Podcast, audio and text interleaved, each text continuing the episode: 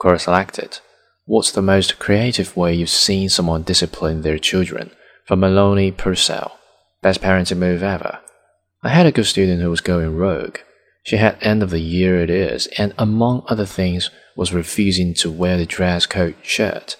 I called home and chatted with Dad, explained the problem, that we only had a few more weeks of school I left, and I couldn't see her getting in trouble over something so trivial. Could he help? He said, sure. The next day she came into my office madder than a wet cat. You, she shouted, you got me in trouble.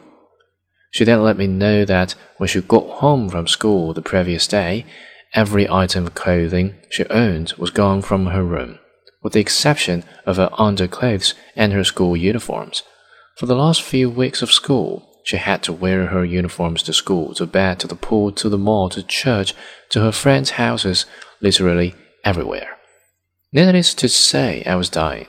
Her dad had told her that if she couldn't make a smart choice with her clothing, he would take the choice away. And he did. The man should get an award